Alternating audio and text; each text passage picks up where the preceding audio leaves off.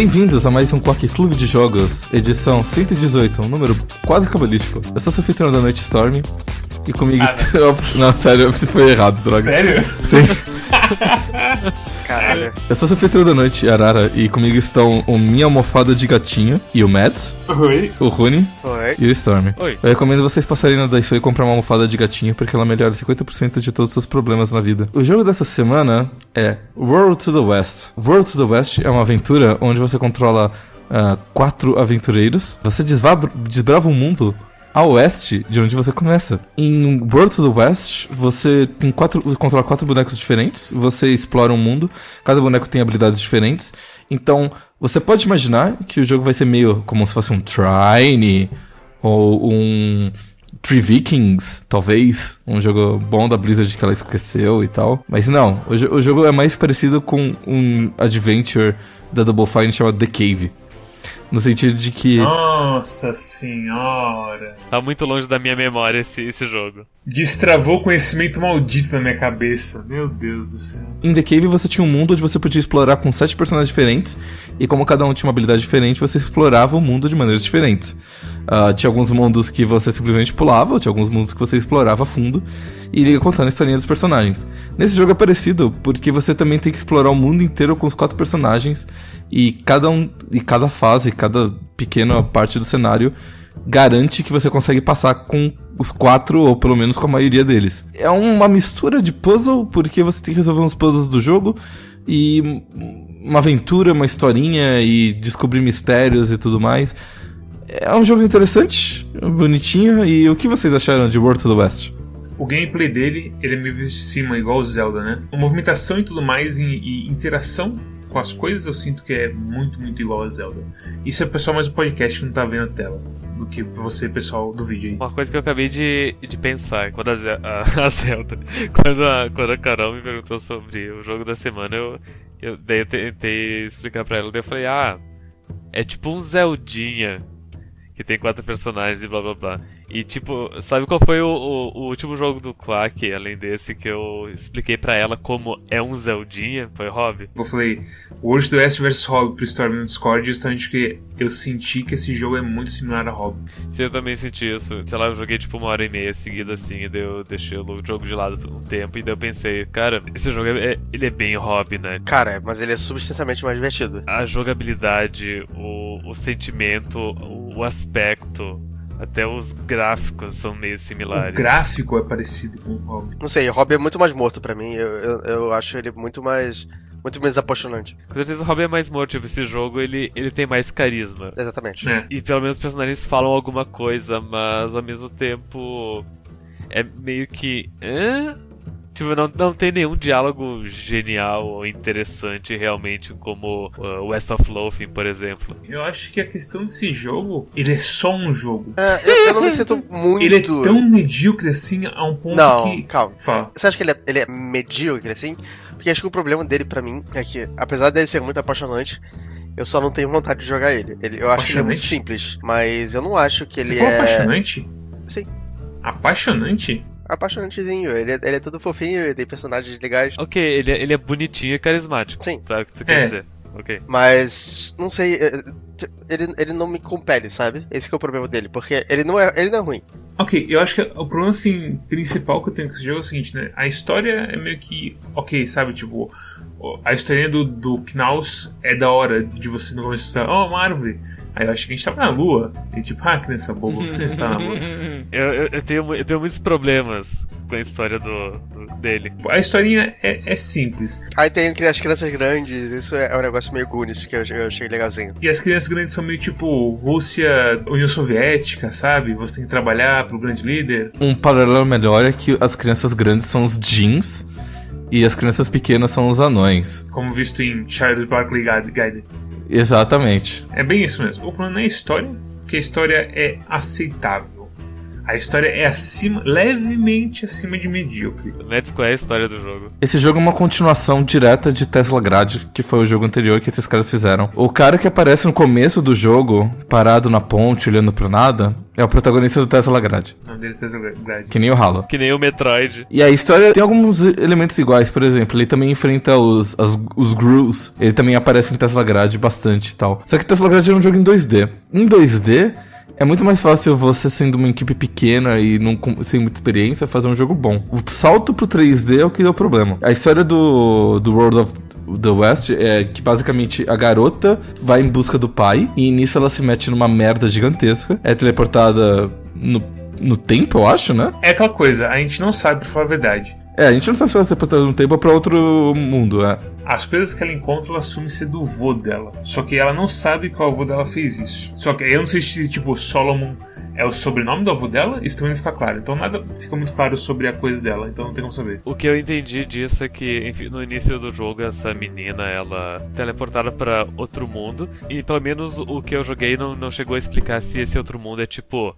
É o passado, é o futuro, é outra dimensão, é outro planeta, isso não explica. Eu acho que é mais simples que isso. Eu acho que é literalmente só outra ilha. A mercenária chega e fala assim: Ah, você é um Tesla Mancer. Ela fala: Como sabe que eu sou Tesla Mancer? Ela fala: Ah, eu sou vivida. E aí sei, beleza. Então Tesla Mancer é uma coisa que existe e a gente realmente só entrou numa ilha meio perdida assim na história Estados- no, que não tem contato. Nesse lugar que ela é teleportada, ela encontra vários lugares com a engenharia dos, Tela- dos Teslamancer, várias plaquinhas que o avô dela deixou, explicando: ah, então a gente pegou a tecnologia daqui. E dela, nossa, meu avô ele pegou toda a tecnologia desse lugar, como eu não sabia disso. E daí a história do jogo, pelo menos dessa menina, é isso: ela, ela foi teleportada para outro mundo, a tecnologia dela tá. Ela descobre que a tecnologia dela veio desse mundo e ela tá tentando descobrir um jeito de voltar pro mundo dela. E é isso, então é tipo, é um Isekai onde o mundo que ela tá teleportada não é fantástico e nem interessante o suficiente. Ou diferente do dela pra eu me importar. É tipo se você entrasse no micro-ondas e fosse parar no Pará, por exemplo. Ok. É literalmente isso. Não é nem um Isekai, é só um Sekai, né? Não tem nada de I nesse caso. Expliquem a, a piada em japonês porque eu não entendo porra nenhuma disso. Sekai é mundo, né? Isso. E é outro. É, no caso desse, dessa construção específica, sim. E é importante dizer que ela não tá sozinha nessa história. Ela e mais outros três personagens estão envolvidos numa profecia. E tem totens dos quatro personagens espalhados por essa ilha inteira. Uma profecia que nunca é explicado. Porque ninguém deixa a velha falar, pô. Mas chega num ponto do jogo que ele, os quatro estão juntos com a velha, e daí a velha explica. Ela explica que tem uma máquina ali nesse lugar onde eles estão, que essa máquina ela controla o tempo. Ah, O tempo de tipo o clima. Aí essa máquina ah, ela serve pra controlar o clima e essa máquina é muito útil nas mãos certas, porque daí em caso de secas cria chuva, ah, enfim, ela controla o tempo e daí tipo sempre vai ter comida, sempre vai ter plantações ah, funcionando, etc. Mas que nas mãos erradas pode gerar um caos e destruição e não sei o que. É Tomb Raider, de tudo de novo. Então existe uma profecia sobre uma máquina que existe ali e o controle sobre ela. Ou, ou tu vai pro, pro caminho da profecia, ou tu vai pro caminho da, das máquinas e tecnologia. Tu não, tu não faz uma profecia sobre uma máquina. Eu acho muito estranho isso. Isso, tipo, já é lá no, no meio do jogo, isso aí. A, a ideia básica do jogo é que, tipo, a- essa mulher velha tá juntando esses quatro caras pra fazer uns rolês que ninguém sabe direito o que é, e é isso. É. É só isso. Acho que a gente pode ir de história pra outras coisas, então, agora? O, o Rony falou que o jogo é apaixonante, porque ele é muito fofo. Eu concordo que ele é bastante fofinho, especialmente as animações dos personagens, como do Sir Clonington. Eu gosto muito das animações do Sir Clonington. Ele, eu acho que é o único que tem isso, mas realmente, ele socando é uma animação muito engraçada e, tipo, parece carne mesmo se mexendo, sabe? Ele socando, ele correndo, ele pulando e dando cotovelada no ar. Ah, ele gerando o braço também já é um negócio mó, mó bonitinho. Eu só vejo isso nele, nos outros, nos outros eu não vejo isso. Ele tem aquela animação, quando tu usa um botão dele antes de ter uma habilidade, ele, ele faz, tipo, ele, ele flexa os braços e fala. "Uhum". E isso é legal, na primeira vez. Porque daí depois me acontece, tipo, eu entro dentro de uma, de uma casa e daí eu quero apertar o botão, o face button da, da esquerda pra ele dar a corrida dele, a investida pra ele andar mais rápido. E daí, por- daí por eu estar dentro de uma casa eu não posso correr. Daí ele fala. "Uhum". E daí eu já Uhum. fico, eu fico com raiva. Eu acho esse jogo fofo o suficiente pra eu querer um desenho dele, sabe? Talvez não como jogo. Como jogo, o grande problema dele é que ele é uma série de puzzles muito simples em que a execução é muito chata. Ele é tipo você apertar parafusos, só que é duas vezes mais chato e dá só um quarto da satisfação. É tipo, no papel a ideia é muito boa. Você tem um mundo e você consegue explorar com quatro personagens diferentes. E o mesmo mundo, especificamente o mesmo mundo, você passa ele de maneiras diferentes com os personagens. Na prática, o que acontece é que você vai ter que percorrer o mundo quatro vezes. E o level design é todo feito para as quatro pessoas ao mesmo tempo e fica tipo uma bagunça de coisas espalhadas para todo mundo ter que usar. Exato, ele nunca vai ser especialmente interessante para um outro personagem, aí você vai ser meio bagunçado. E em momentos tu tem controle de, sobre dois personagens ou mais, mas não é ao mesmo tempo. Tu precisa, tem um save, tem save, vários save points no, no mundo e tu só pode trocar os personagens nos save points. O, o seu personagem ou ele tá desaparecido da sua vista ou ele está estacionado no save point. Não, tem interações divertidas, como por exemplo, uh, vamos supor, o cara musculoso, tu, tu coloca ele uh, na, embaixo do penhasco, e daí tu chega ali com a criança e daí o cara musculoso dá pezinho pra criança subir. Não existe isso, sabe? A única interação que existe é tipo, ah o cara musculoso ele tem a habilidade de quebrar pedras grandes. Então o cara musculoso vai lá, tu quebra a pedra grande, daí tu volta pro save point, daí tu troca pra criança, e daí tu avança com a criança e a criança consegue passar naquele lugar, porque a pedra não existe mais. Aquela parte que é a primeira vez que você tem os quatro personagens e você tá numa, numa tela que você tem, você tem quatro portas no final. E você tem que usar os quatro para ir derrubando as, as barreiras. Uma pergunta, vocês acham que, que tudo isso seria melhor, ou mais fácil pelo menos, se você pudesse trocar de personagem, no, tipo, no mesmo lugar que você tá. Eu acho que isso tornaria o jogo mais rápido e menos maçante. Ao mesmo tempo, o jogo não é feito para isso. É, pois é, o jogo ele não foi feito pensando nisso, mas eu sinto que se eles tivessem feito pensando nisso, o jogo seria mais divertido. Se você pudesse trocar os personagens do lugar, ia acontecer duas coisas. A primeira é que você poder fazer puzzles mais interessantes. Puzzles que você tem que escolher, tipo, dois personagens e usar as habilidades deles juntos. Tipo, o zip da, da garotinha que consegue zipar de um lado pro outro, fazer o blink lá, e o cara que cava, por exemplo. Então você poderia combinar essas duas coisas para vencer, um, achar um segredo específico. Só que por outro lado, uh, você ia aumentar a complexidade dos puzzles de tal maneira que talvez fosse ficar muito difícil para jogadores casuais. E eu acho que esse é o grande ponto. Ele não é um jogo para tipo um jogador hardcore jogar e se sentir realmente desafiado. Ele é um jogo para você mostrar tipo pro teu primo ou alguma coisa assim que tá começando a jogar jogos, vai achar aquilo bonitinho e vai achar divertido e tal. Eu discordo disso de que fazer o jogo dessa forma tornaria, tornaria ele difícil ou para um jogador hardcore. Eu coloco a seguinte pergunta em seguida. O que, que seria o jogador hardcore se o jogo fosse assim? Tipo, um jogador hardcore de puzzles? É, eu acho que o Storm tá certo. Eu acho que a estrutura em si não deixaria o jogo mais difícil, mas sim o level design. Exato. Esse jogo, ele, ele é um jogo de puzzle, né? Tem aspectos de ação, tipo, uh, atacar bicho, mas é um jogo de puzzles. É, você raramente sai na mão com os bichos de verdade.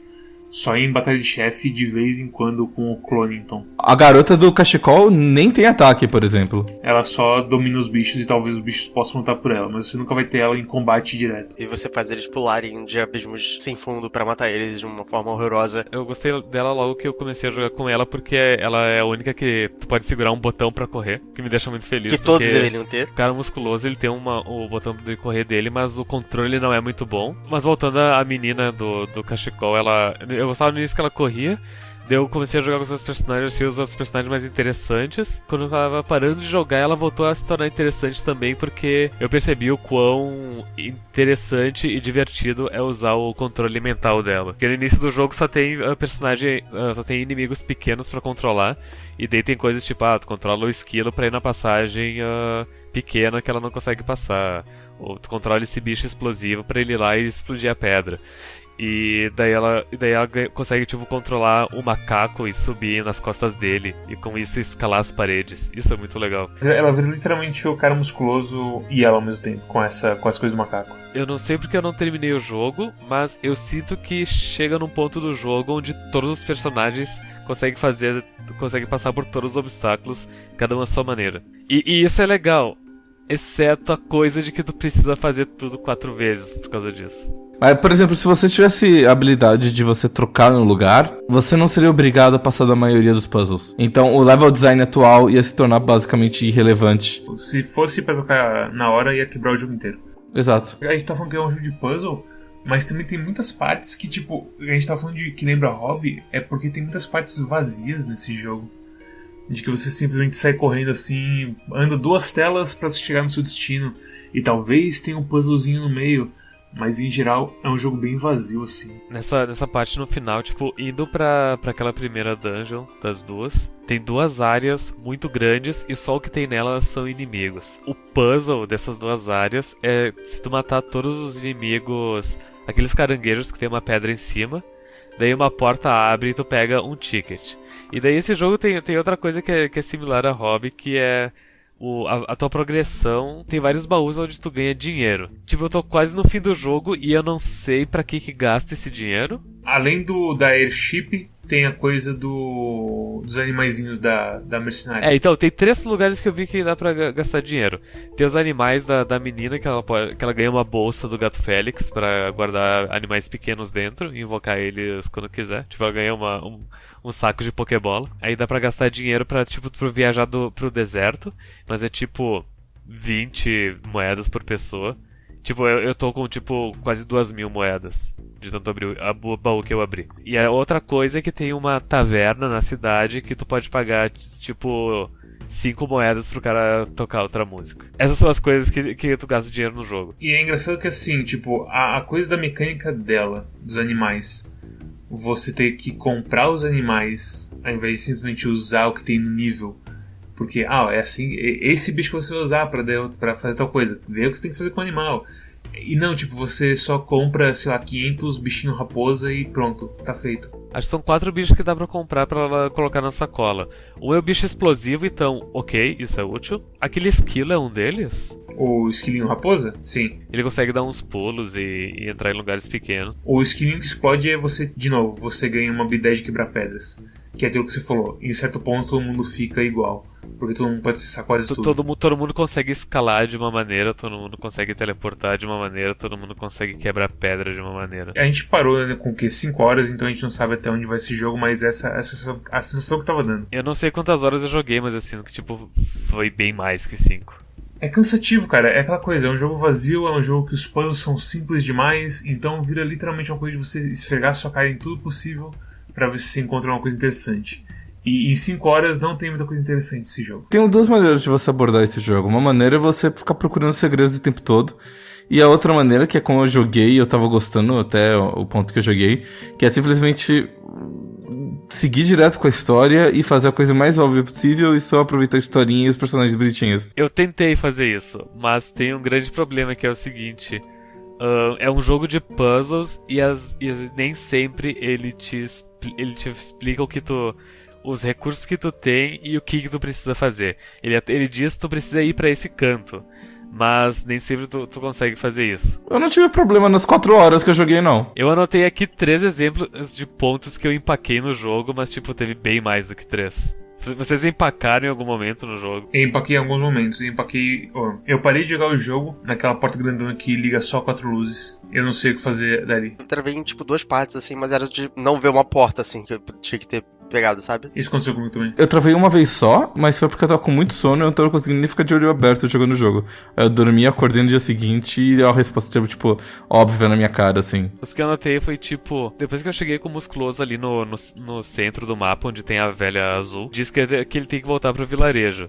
E tipo, eu simplesmente não achava como eu ia pelo, pelo vilarejo, porque indo pela direita tinha um buraco, indo por baixo não tinha nada que ele pudesse avançar. E daí, eu, e daí eu fui, tipo, revirando o mapa inteiro até perceber que tinha uma barreira para destruir indo pra direita, que eu simplesmente não tinha visto porque é uma barreira escura e é na caverna escura. Então, tipo, ok, uh, meia culpa. Depois, quando a Lumina, que é a menina elétrica, ela, ela chega na cidade vinda pelo, vindo do sul, e daí eu não consegui entrar na cidade porque, tipo, tem as melancias na escada. daí eu pensei, eu tenho que pular pro barco eu tenho que subir por onde? Tipo, simplesmente não, não tem como eu entrar na cidade. E daí eu me liguei que eu, tinha, que, eu, que eu podia entrar na porta de uma das casas ali, daí pela casa eu ia pra cidade. Mas tipo, foi muito tempo trancado. As melancias são apresentadas como um problema verdadeiro, porque tem uma criancinha que fala. Eles não se importam se eles bloqueiam nosso caminho, mas pelo menos eu tenho um jantar hoje. E tipo, ah, eu não tenho como passar aqui então, preciso fazer uma coisa sobre isso. E não, tipo, tem uma porta ali na IN que você entra, sobe e sai pra outra porta e pronto, acabou. E a gente, tipo, por que. que é, por quê? Ah, é, é flavor text, cara. Tipo, é só pra ficar bonitinho e você prestar atenção. Não...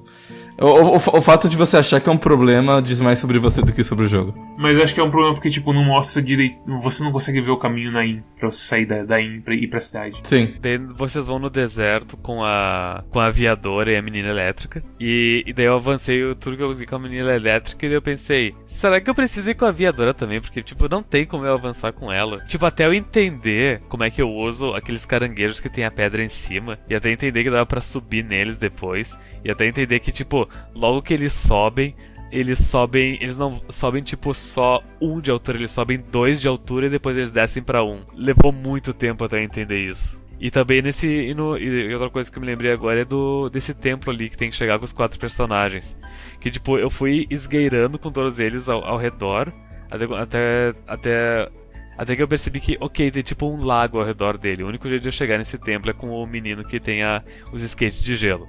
E daí eu cheguei no templo com, com o menino. E daí dentro do templo eu só consegui ativar uma das quatro suítes. Daí eu pensei, sério que eu tenho que chegar nesse templo com quatro personagens? E daí, e daí, foi muito maçante. Eu pensei, pô, eu tenho que andar essa merda de mapa quatro vezes. E ainda tenho que descobrir como esses quatro personagens chegam ali.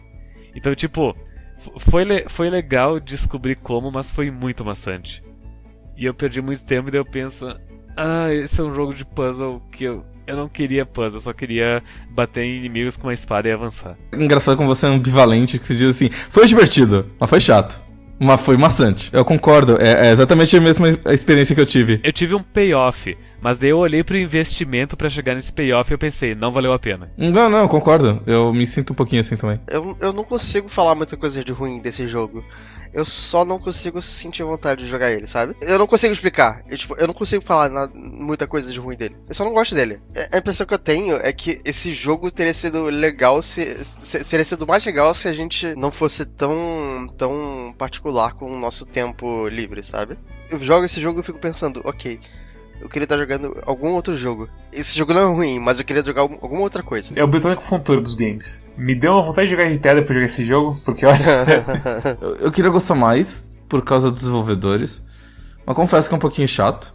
Mas, tipo, quando eu entro no negócio e eu tô meio que inteirado dos, do jeito de jogar, foi, foi bem tranquilo, assim. Eu, eu gostei do jogo, por incrível que pareça. Eu não achei tão chato porque eu só tava achando meio fácil, mas eu tava vendo a historinha e, e vendo as fases e tudo mais. E eu, eu acho que eu me irrito mais com alguma coisa que é muito repetitiva.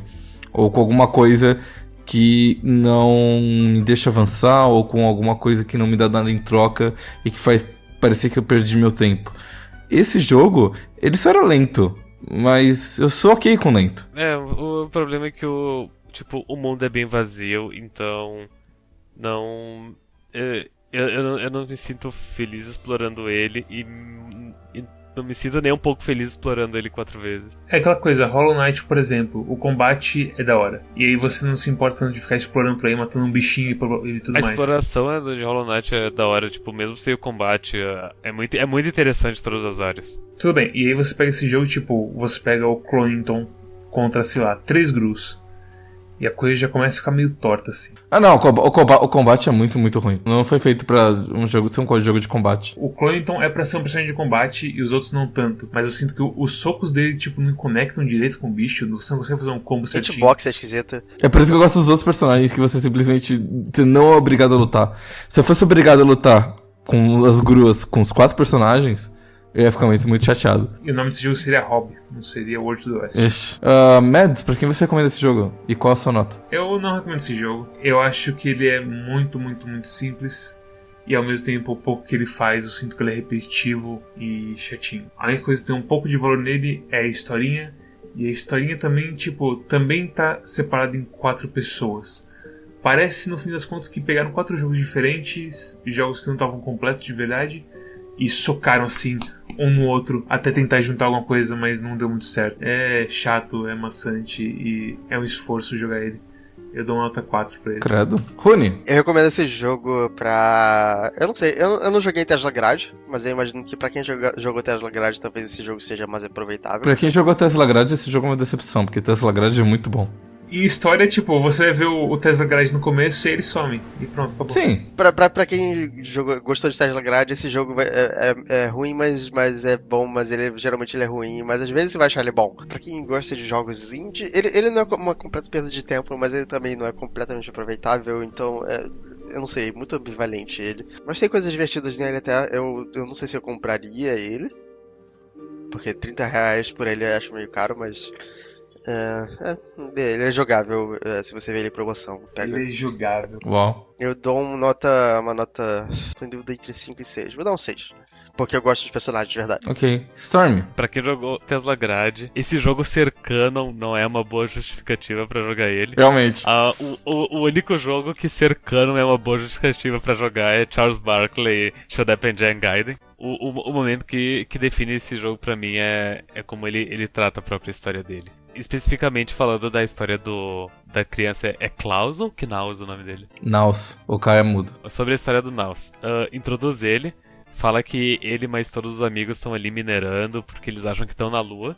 E daí ele encontra uma árvore e, e- e luz do sol e descobre que eles não estão na lua, daí ele foge.